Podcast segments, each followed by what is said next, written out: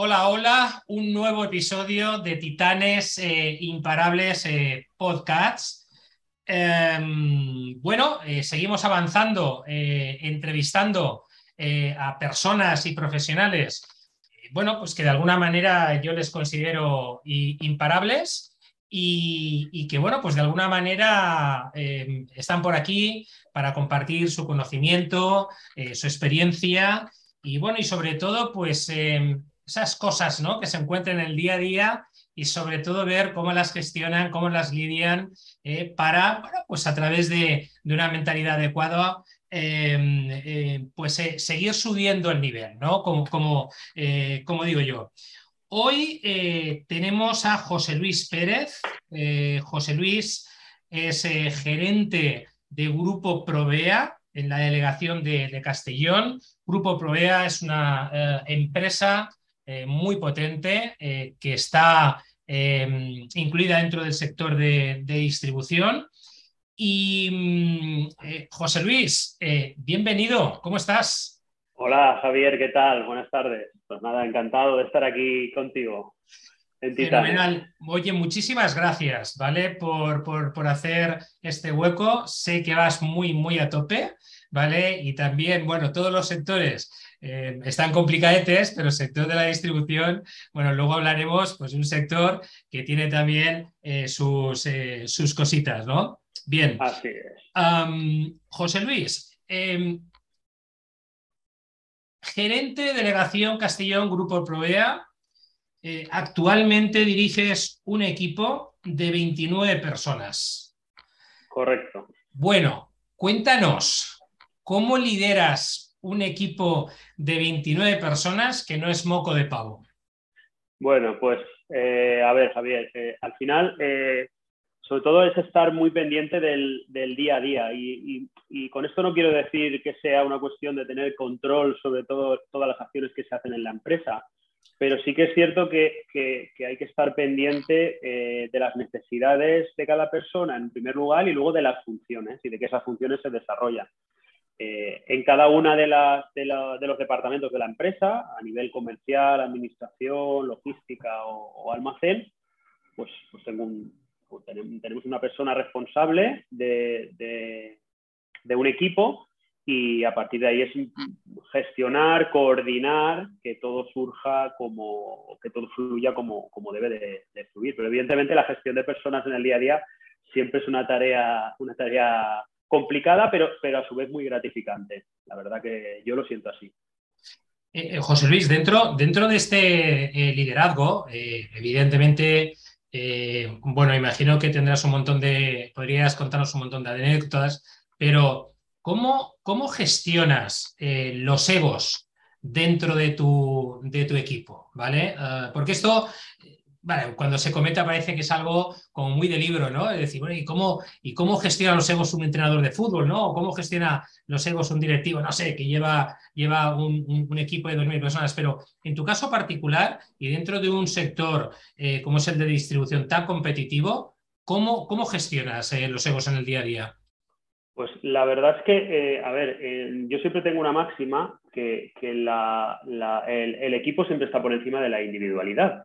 A mí me gusta un poco que, un poco no, me gusta profundamente que, no haya nadie, o sea, que se sienta eh, inferior por una serie de circunstancias o superior al resto.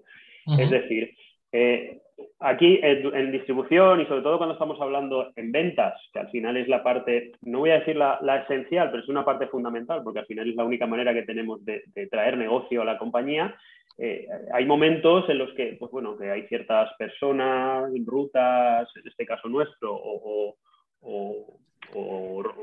hay algún equipo en el cual, eh, eh, en fin, las cosas van muy bien o van muy mal, y entonces en ese sentido hay que intentar que la gente tenga los pies en el suelo y que se sienta integrado en el equipo, porque muchas veces los objetivos, por ejemplo, que nosotros tenemos, y, a lo mejor es un tema que luego, que luego podemos desarrollar algo más, están, están bajados a nivel individual, pero siempre hablamos de equipo. Los objetivos que nosotros tenemos siempre marcamos unos objetivos de equipo.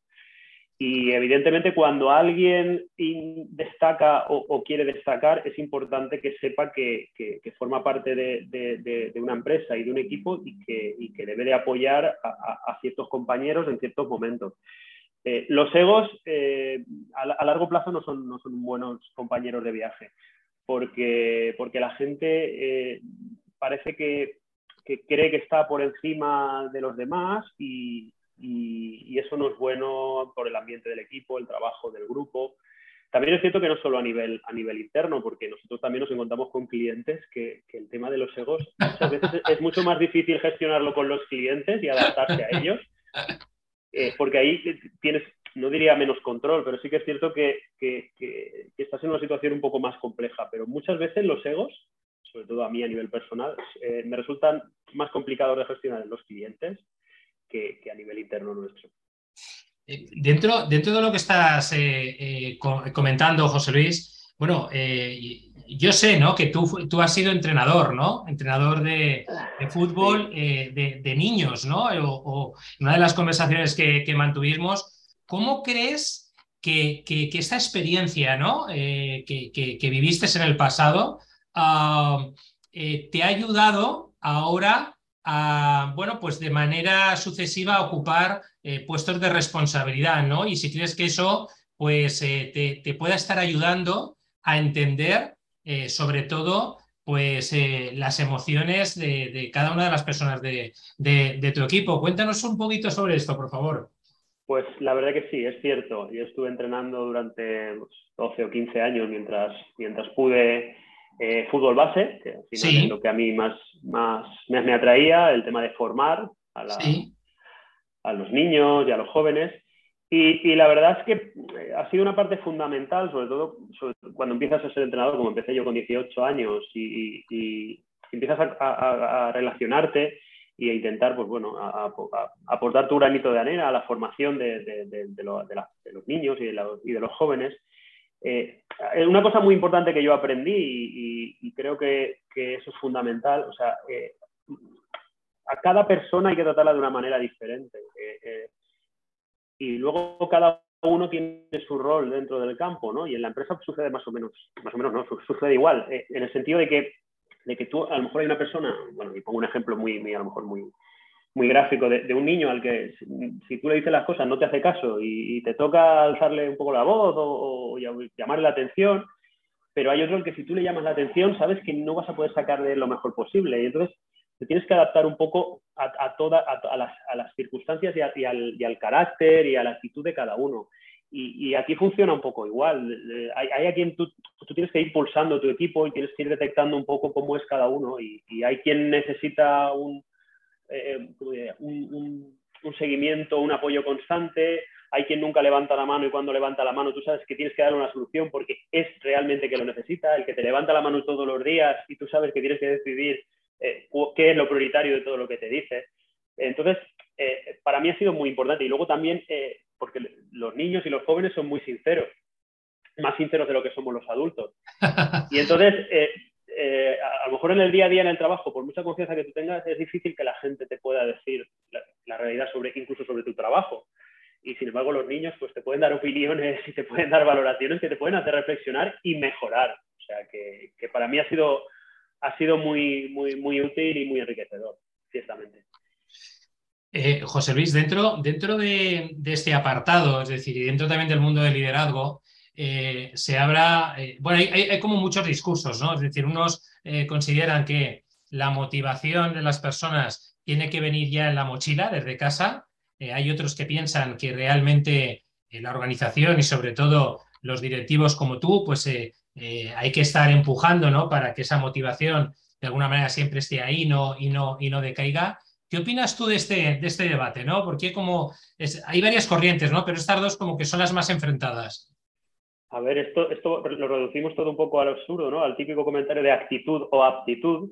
Y, mm. al final eh, es necesaria la actitud, por mucha actitud que pueda tener una persona. Eh, eh, y entonces, digamos que es un proceso constante de motivación. Esto no significa que tener que estar a las personas reconociéndole su trabajo todos los días, pero sí que es cierto que, tienen que, te tienes que intentar motivarlos o, ¿cómo diría yo? Para que, para que ellos tengan una tensión, sobre todo en el apartado comercial, que, digamos que es una de las partes fundamentales, porque porque si no la gente tiende a relajarse, sobre todo cuando las circunstancias o, van bien dadas o, en el sentido contrario, tienden un poco a bajar los brazos. Entonces es importante eh, mantener la tensión comercial e intentar que ellos se sientan, pues bueno, eh, yo siempre pienso que, una persona necesita más el apoyo cuando, cuando tiene una situación de dificultad que, un reconocimiento o cuando uno, cuando uno está arriba o cuando uno está, está en un buen momento. Entonces yo, yo particularmente pienso que la actitud es fundamental. Eh, la gente sin actitud, por, muy motivado que pueda estar, y al final digamos que esos son como ciclos y tiene, tiene, tiene periodos en los cuales está muy motivado, periodos en los que está muy bajo, entonces yo creo que es más importante las personas que tienen una regularidad y tienen buena actitud y, evidentemente con las malas rachas que pueda pasar cada uno o cada persona, porque, porque, no siempre uno puede estar al, al 100% mentalmente pero yo voy, voy más por el tema de, la actitud, de las ganas y, que uno puede aprender y uno puede desarrollar mucho más de esa manera. Fíjate, te, escucho y, hablas de tensión comercial y no de presión comercial. Y esto, y esto es una diferencia, em, eh, la verdad es que muy importante. Oye, yo eh, cuando me dirijo eh, estoy desarrollando proyectos ¿no? con, con, empresas, clientes y demás, eh, muchas veces la palabra presión está como muy eh, en el cogote ¿no? de, los equipos de venta. ¿no? Eh, me, ha gustado ¿no? que hables de, tensión comercial. ¿Por qué tensión comercial y no presión comercial, José Luis? Pues, ya de por sí presión tiene una connotación negativa, ¿vale? pero ya no solo la connotación, sino es el significado ¿no? de, de la palabra y de la, eh, al final, la tensión comercial para mí significa eh, estar pendiente del mercado, estar comprometido con unos objetivos, estar, eh, ser consecuente y responsable con las tareas y las funciones que tiene cada uno. Y, presión, la presión, al final, la tensión, digamos que se la, más allá de todo lo que podamos hacer los, los, directivos con respecto a nuestros equipos, la tensión se la, tiene que, la tienen que tener interiorizada, ¿vale? Y la presión es como impuesta. Y, la gente siente eso como, con, una connotación negativa y muchas veces les bloquea y les impide actuar o desarrollar de la manera pues bueno, a la que podrían si estuvieran pues bueno, con, otra, con, otras circunstancias, en otro entorno, en otro contexto. Eh, presión nunca ha ido, eh, que no significa que nosotros no tengamos nuestros momentos en los cuales haya que, haya que tener unos, unos, momentos de intentar conseguir los objetivos, en los cuales eh, tengamos preocupación, porque evidentemente eso está en el día a día, pero, pero yo siempre hablo de tensión comercial porque para mí eh, abarca una serie de, adjetivos y de, y de situaciones que, creo que son muy positivas y son importantes para, para, para los equipos y para las empresas. Qué, bueno, qué bueno. Oye, José Luis, eh, dentro de, Grupo eh, Provea, es decir, ¿cómo, cómo ayudáis eh, a los clientes en su día a día? Porque, bueno, pues el día a día de vuestros clientes tampoco es nada sencillo, ¿vale? ¿Qué, cómo trabajáis ¿no? para, para que efectivamente hacer, si cae, más fácil ese día a día de vuestros clientes? Nosotros intentamos ofrecer un servicio de distribución integral que cubra todas las necesidades de los profesionales de, la hostelería. Esto, parece un, lema, ¿no? Y luego hay que llevarlo a cabo, luego hay que bajarlo. Sí, eh, nosotros intentamos eh, asesorar a los clientes e intentar ofrecerles los mejores productos que se adapten a lo que ellos necesitan. nos encontramos en un mundo de la distribución, en un sector muy maduro, en, los cuales la, eh, eh, prima sobre todo el precio por encima de, otras variables. Entonces nosotros queremos, queremos ponerle foco a la propuesta de valor que nosotros podemos ofrecer, a, adaptarnos a las necesidades de los clientes, a, ofrecerles el, surtido adecuado, a ofrecerles la atención, a ofrecerles eh, el, reparto, todo lo que ellos puedan necesitar a nivel asesoramiento incluso. Nosotros intentamos tener asesores comerciales, que, es algo que evidentemente eh, no es tan sencillo porque muchos, clientes tampoco están acostumbrados, sobre todo en nuestro sector, a este tipo de servicios, pero eh, de hecho cuando nosotros o cuando el equipo vamos a hacer una propuesta comercial potente a algún cliente, eh, nosotros siempre hablamos de que intentamos escuchar, decir, ¿qué necesitas? ¿Qué podríamos hacer para poder colaborar? Es, algo muy trivial y que está muy manido, pero es que basarlo todo en el precio es algo que a la larga no, tiene mucho, mucho desarrollo y, nosotros nos queremos diferenciar de eso, en cuanto a surtido, en cuanto a portfolio, en cuanto a una serie de cosas que, queremos, que creemos además que, es en el sentido en el que va la distribución moderna. Ajá. Oye, dentro de esta línea que comentas de, asesores comerciales, ¿no? Y que yo estoy totalmente de acuerdo, ¿no? Es decir, es salirse de esa línea de tomadores de pedidos, ¿no? Para, para, para convertirte, bueno, pues, eh, pues en un profesional que eh, estás asesorando a tu cliente en el día a día y evidentemente le llevas, pues incluso a reflexionar sobre cosas que ni ellos mismos han reflexionado, también porque al final el día a día eh, a todo el mundo se le, se le come, ¿no? Eh, desde tu punto de vista, ¿cuáles crees que son las principales barreras mentales que, que, hay en los equipos de venta y sobre todo en los equipos de ventas del sector de distribución? Hombre, a ver, eh, es lo que te comentaba. nosotros al final, los equipos, los equipos comerciales, sobre todo por, el tema de objetivos, incentivos históricamente que han, tenido, que siempre se, centraban en la facturación, en, el volumen. Entonces, la gente eh, parecía que todo valía por, vender. vamos a hacer este precio, vamos a ir a... Eh, y luego también es cierto que, en épocas de bonanza eh, parecía que se vendía todo y entonces a lo mejor no le prestabas al cliente o, no, atendías al cliente como deberías, ibas simplemente el comercial, digo, del día a día, ibas a recoger el pedido, eh, voy a vender esto porque es que necesita comprarme el producto y al final no intentabas fidelizar a los clientes, eh, no, te preocupabas de las necesidades. Entonces los equipos de por sí, por naturaleza, quieren los mejores precios, quieren los mejores servicios, entonces al final hay que, hay que hacerles entender que, no está todo basado ni gira en relación al precio. Insisto otra vez sobre el tema del precio. Ah, eh, eh, el tema del precio es una variable importante, pero no tiene que ser decisiva. Y los equipos de por sí eh, se ponen esa barrera mental y ellos piensan que, si son más caros que la competencia no van a poder vender sin darle importancia a la propuesta de valor a que los productos se pueden adaptar mejor a los clientes de los de la competencia y sobre todo definir qué artículos, qué portfolio, qué surtido eh, es el que más le interesa al cliente. Pero generalmente esa suele ser una barrera. Y luego lo que me comentabas un poco tú antes, eh, eh, al final, pues bueno, la gestión del ego, la gestión de ciertas cosas que digan, no, pues mira, es que claro, yo si, si hago esta operación, eh, mi compañero ha hecho la otra operación, eh, a ver si yo no. Entonces es un poco, eh, no sé, darles confianza e intentar hacerles ver que, nosotros podemos aportar muchas cosas a los clientes, que, cada, cada, cada, zona, en este caso, cada área tiene sus, particularidades sí. y, que, y que no, no es una cuestión únicamente de, y sobre todo darles, como te diría yo, toda la confianza del mundo para que puedan, para, que puedan recurrir a nosotros y darles el apoyo y que confíen en, la compañía. ¿Qué te iba a decir? Dentro de esto eh, que te preguntaba, las barreras mentales, eh, ¿observas que en algunos comerciales existe inseguridad y miedo a vender?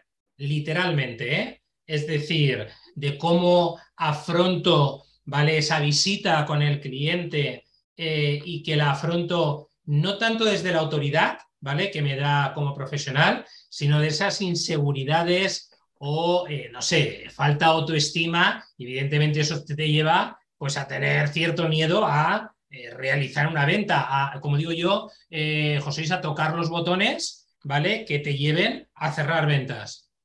El, comercial de por sí, en nuestro sector, eh, la tendencia ha sido siempre a cerrar la venta rápida. Vale.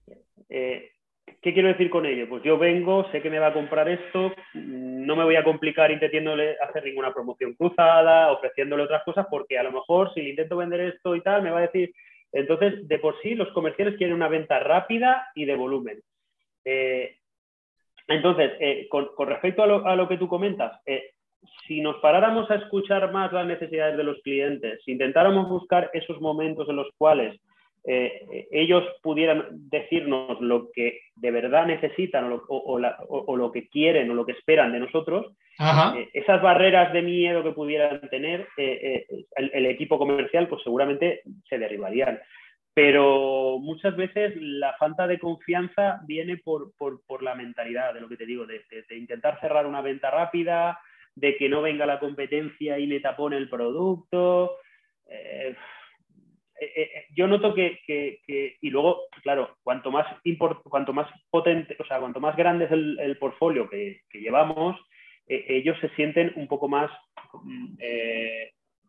o menos capacitados a la hora de desarrollar ciertas categorías que a lo mejor mm, para nosotros son muy importantes, eh, porque al final nos, pueden dar un crecimiento. Evidentemente, si nos vamos a, las categorías madre, como en nuestro caso en nivel de distribución, pues pueden ser la, cerveza o puede ser el refresco o pueden ser las aguas.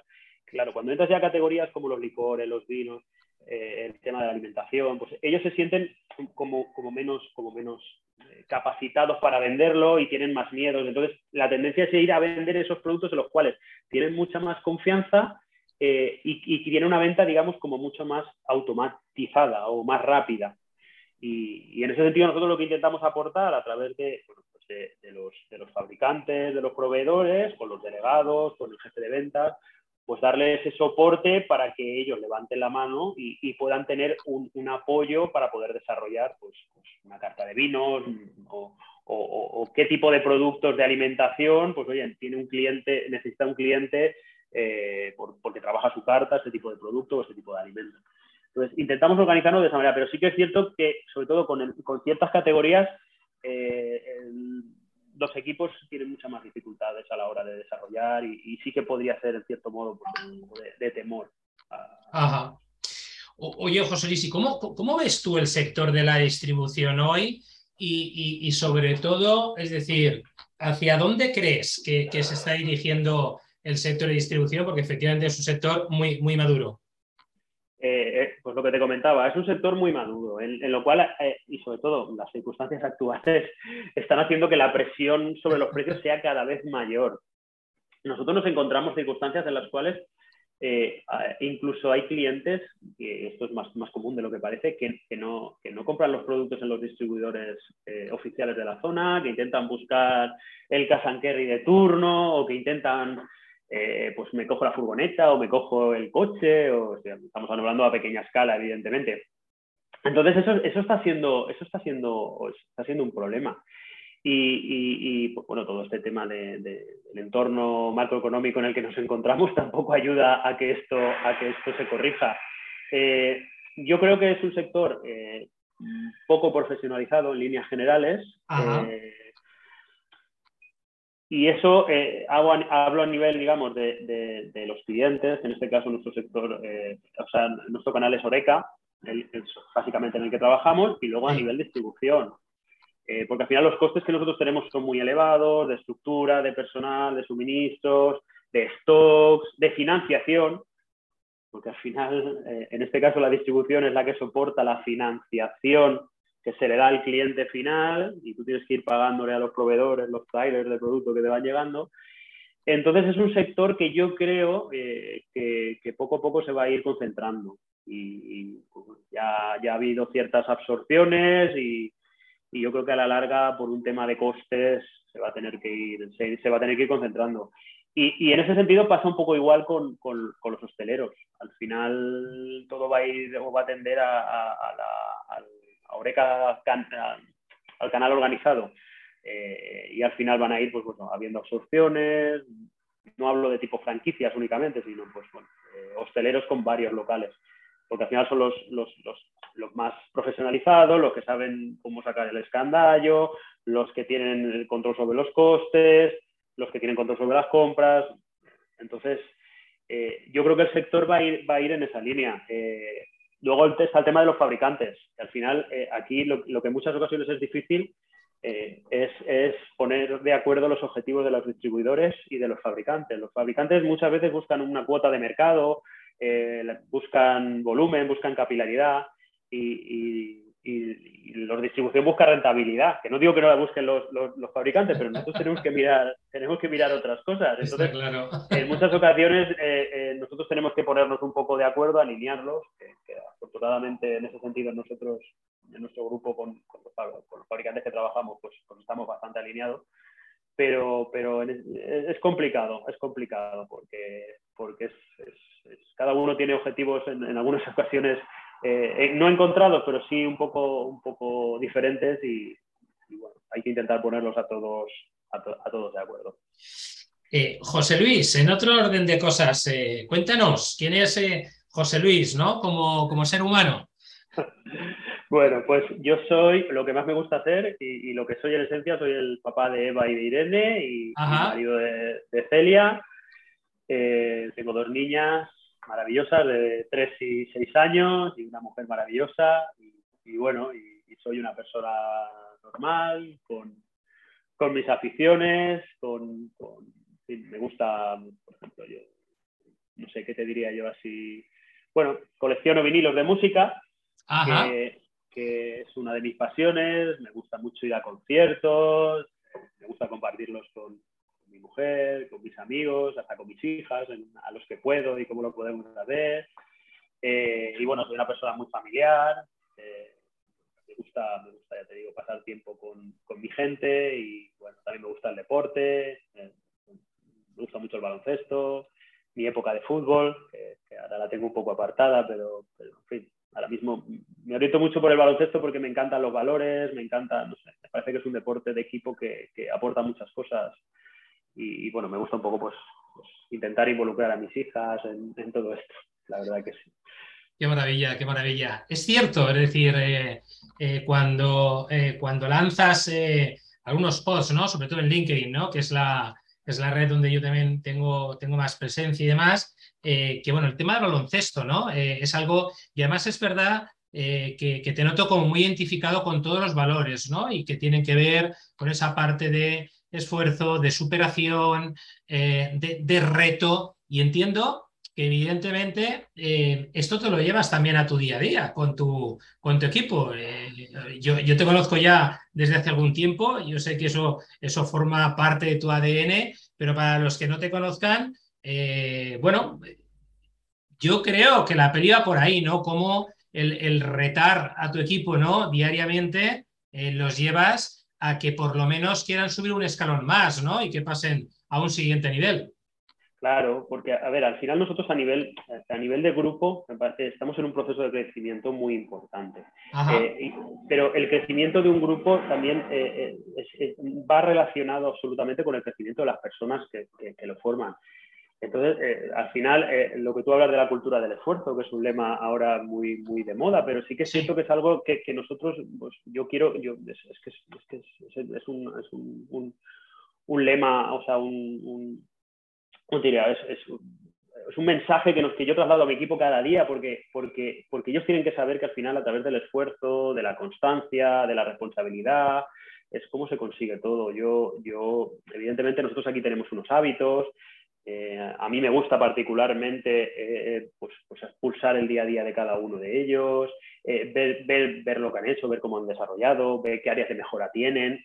o sea, es decir, es importante que, que, tengamos un control sobre, sobre, pero no un control a nivel de, negativo, sino un control sobre cada, cada comercial, cada zona, sobre cada cada área de mejora que tenga, sobre cada, o sea, y en este sentido la verdad es que eh, las RP que tenemos últimamente nos, nos ayudan mucho eh, y es algo como que, que, fluye mucho, no sé, de hecho nosotros, yo particularmente eh, no tengo un despacho individual, o sea, yo estoy con mi equipo, por las tardes nos relacionamos, eh, hablamos unos compañeros con los otros, nos decimos, oye, pues a mí me ha funcionado bien esto, oye, pues yo he ido a este cliente y me ha dicho esto, ojo que tenemos esto por aquí, oye, mira lo que está haciendo la competencia o lo que está haciendo tal. Entonces, eso a nosotros nos aporta mucho, la verdad, y, yo, yo creo que el día a día, la constancia, es lo que te da, lo que te da el trabajo, pero no solo a nivel profesional, sino, sino en la vida. Ajá yo creo que es fundamental. Oye, has comentado algo que, me gusta mucho, ¿no? El, tema de eh, no tengo despacho, ¿no? Y, y bueno, te gusta tener el pulso del mercado y tener el pulso eh, con cada una de, las personas que componen tu, equipo de ventas. Y esto es algo también que, a mí me sucede cuando voy a muchas empresas donde las direcciones, ¿vale? Eh, las gerencias, eh, muchas veces están demasiado tiempo en el despacho, ¿no? y quizás una de las cosas dentro de mis funciones es ayudarles a entender que desde los despachos no se tiene el pulso de verdad de, una, de una empresa. Luego es verdad que al principio hay una resistencia a este cambio importante, pero luego cuando lo prueban se dan cuenta de las bondades ¿no? que, tiene, que tiene este, este tema. Y, bueno, me, alegra que, lo comentes y que, y que lo traslades de esta manera, porque efectivamente es muy difícil desde un despacho eh, tomar, tomar el pulso del, mercado, sobre todo también tomar el pulso de cada una de las personas que tienes en tu equipo. Sí, porque al final, ¿sabes lo que pasa? Primera, eh, bueno, yo, es que en mi caso me considero un gerente comercial. Eh, eso, eso bueno, antiguamente sí que había otro tipo de perfiles, más de, despacho, con tareas más administrativas, que no quiere decir que nosotros no tengamos que atender a la gestión del día a día, que evidentemente es una parte de nuestras funciones. Pero, pero al final, eh, primera por tener el pulso del mercado, segunda por, por, poder gestionar los clientes más importantes de, de, nuestra distribución. Y, y, la fundamental para mí es conocer el mercado, conocer qué problemáticas se encuentra cada una de las personas que trabaja, que trabaja en, la, en la empresa, poderlas comprenderlas y comprender y poderlas ayudar. Si, si, si una persona no baja al día a día, no va a saber realmente eh, qué necesidades tiene la persona, qué se encuentra en el día a día. O sea, tú tienes que tener el pulso de, lo que está pasando en la calle y lo que está pasando en tu sector. Eh, y eso es importante, porque, porque luego todo eso eh, te, puede hacer dirigir el cambio del, del, modelo, si es que es necesario, el cambio de los objetivos, el cambio del sector, todos los cambios que se van produciendo y los puedes dirigir hacia, hacia el camino en el cual te puedas adaptar mejor a lo que, a lo que puede venir y más en estos momentos de, incertidumbre y con este entorno. Eh, José Luis, estamos terminando ya, pero eh, no, no, no, quiero ¿no? terminar eh, esta conversación contigo sin que nos cuentes, bueno, qué hábitos tiene José Luis que aplica a su día a día, qué mentalidad añadida o vinculada a estos hábitos para entrar en ese proceso, como bien has comentado a lo largo de, la conversación, ah, para, para, ser mejor ¿no? Eh, eh, cada día. cuéntanos. Pues, a ver, básicamente, más allá de, bueno, cómo, cómo, uno prepara el día y cómo uno prioriza los asuntos que tiene que, que, atajar cada día, porque, porque al final cada, cada persona o cada miembro de la organización o cada cliente tiene unas, unas necesidades o unas urgencias Sí que es cierto que, eh, eh, a, mí, a mí me resulta muy importante eh, y muy positivo intentar ganarme la confianza de, mi equipo, ganarme la confianza de, los clientes, pero no, pero no ganarme la confianza porque yo voy a estar aquí para todo lo que pidas, sino porque les apoyo cuando lo necesitan, porque les asesoro, porque les comprendo, porque les ayudo, porque, porque les oriento. Entonces, entonces yo intento estar, mm, como te decía al, inicio de la conversación, muy en el día a día, muy con eh, que todos los procesos funcionen como tienen que funcionar eh, y, poder eh, ver que eso al final se lleva a un crecimiento, a un enriquecimiento de las personas, a una mejora continua del equipo. yo quiero que mi equipo cada vez sea mejor, sean mejores profesionales porque eso es lo que hará que eh, yo sea mejor profesional y que la compañía sea, pues, crezca y continúe en el proceso. Entonces, yo me esfuerzo cada día y mi objetivo es en que cada miembro de mi equipo sea, sea mejor y, yo me pueda enriquecer y aprender, porque, porque al final también muy importante y, en relación a todo esto que estoy comentando es escuchar y que, y que ellos te puedan hacer, bueno, pues puedas asumir alguna crítica, eh, porque, porque es lo que te va a hacer mejorar, lo que te va a hacer cambiar, lo que te va a hacer adaptarte entonces, yo, yo soy una persona que estoy dispuesto a escuchar, que quiero escuchar, que quiero que la gente me traslade, me traslade sus inquietudes, sus necesidades, sus alegrías también, porque al final también es importante, pero, pero yo quiero, quiero pues, que la gente me vea a mí como un apoyo y, como una persona que les va a ayudar a, ser mejores profesionales. José Luis, qué interesante todo lo que, lo que cuentas. Em, pues hemos llegado al final de la conversación. Eh, yo la verdad estoy súper a gusto y me encantaría seguir hablando contigo, pero sé también que tu, que tu agenda, pues bueno, está, está complicada. Yo también tengo ahora, sabes, eh, bueno, voy a entrevistar también a otro, a otro candidato. Eh, pero para terminar, no sé si, si te gustaría dar, bueno, pues como algún consejo, ¿no? Sobre todo para em, aquellos vendedores que están, como digo yo, en un estado como de letargo, ¿no? en su día a día, ¿qué, consejos les trasladarías para que entrar en un estado diferente y evidentemente, bueno, pues entrar en un estado en donde vendieran, vendieran, vendieran más, ¿no? Porque esta es una de las, de las cosas que ahora el, 99% de los vendedores están ahí, ¿no? Quiero vender más, ¿no? ¿Qué nos dirías? Eh? Eh, eh, es, es, básico y fundamental la escucha activa. Yo les insisto, le insisto a mi equipo, le insisto. Además, es que, es que muchas veces cuando, cuando vas a hacer una negociación, escuchar te, da una ventaja en, esa negociación que muchas veces no somos conscientes por la ah. rapidez de intentar cerrarla.